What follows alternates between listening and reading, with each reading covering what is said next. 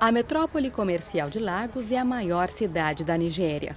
Lá, as propriedades são tão caras quanto em Londres ou Nova York. E por isso são acessíveis apenas aos ricos, que lucram bastante com a exploração de petróleo. Poucos têm acesso aos benefícios desse recurso natural. Nesta fábrica de saquinhos de chá na cidade de Cano, a capacidade de produção é de 12 mil caixinhas de chá por dia. Mas há alguns anos, com os constantes ataques terroristas, a produção diária caiu para 5 mil caixinhas. O resultado? Demissão de um terço dos funcionários.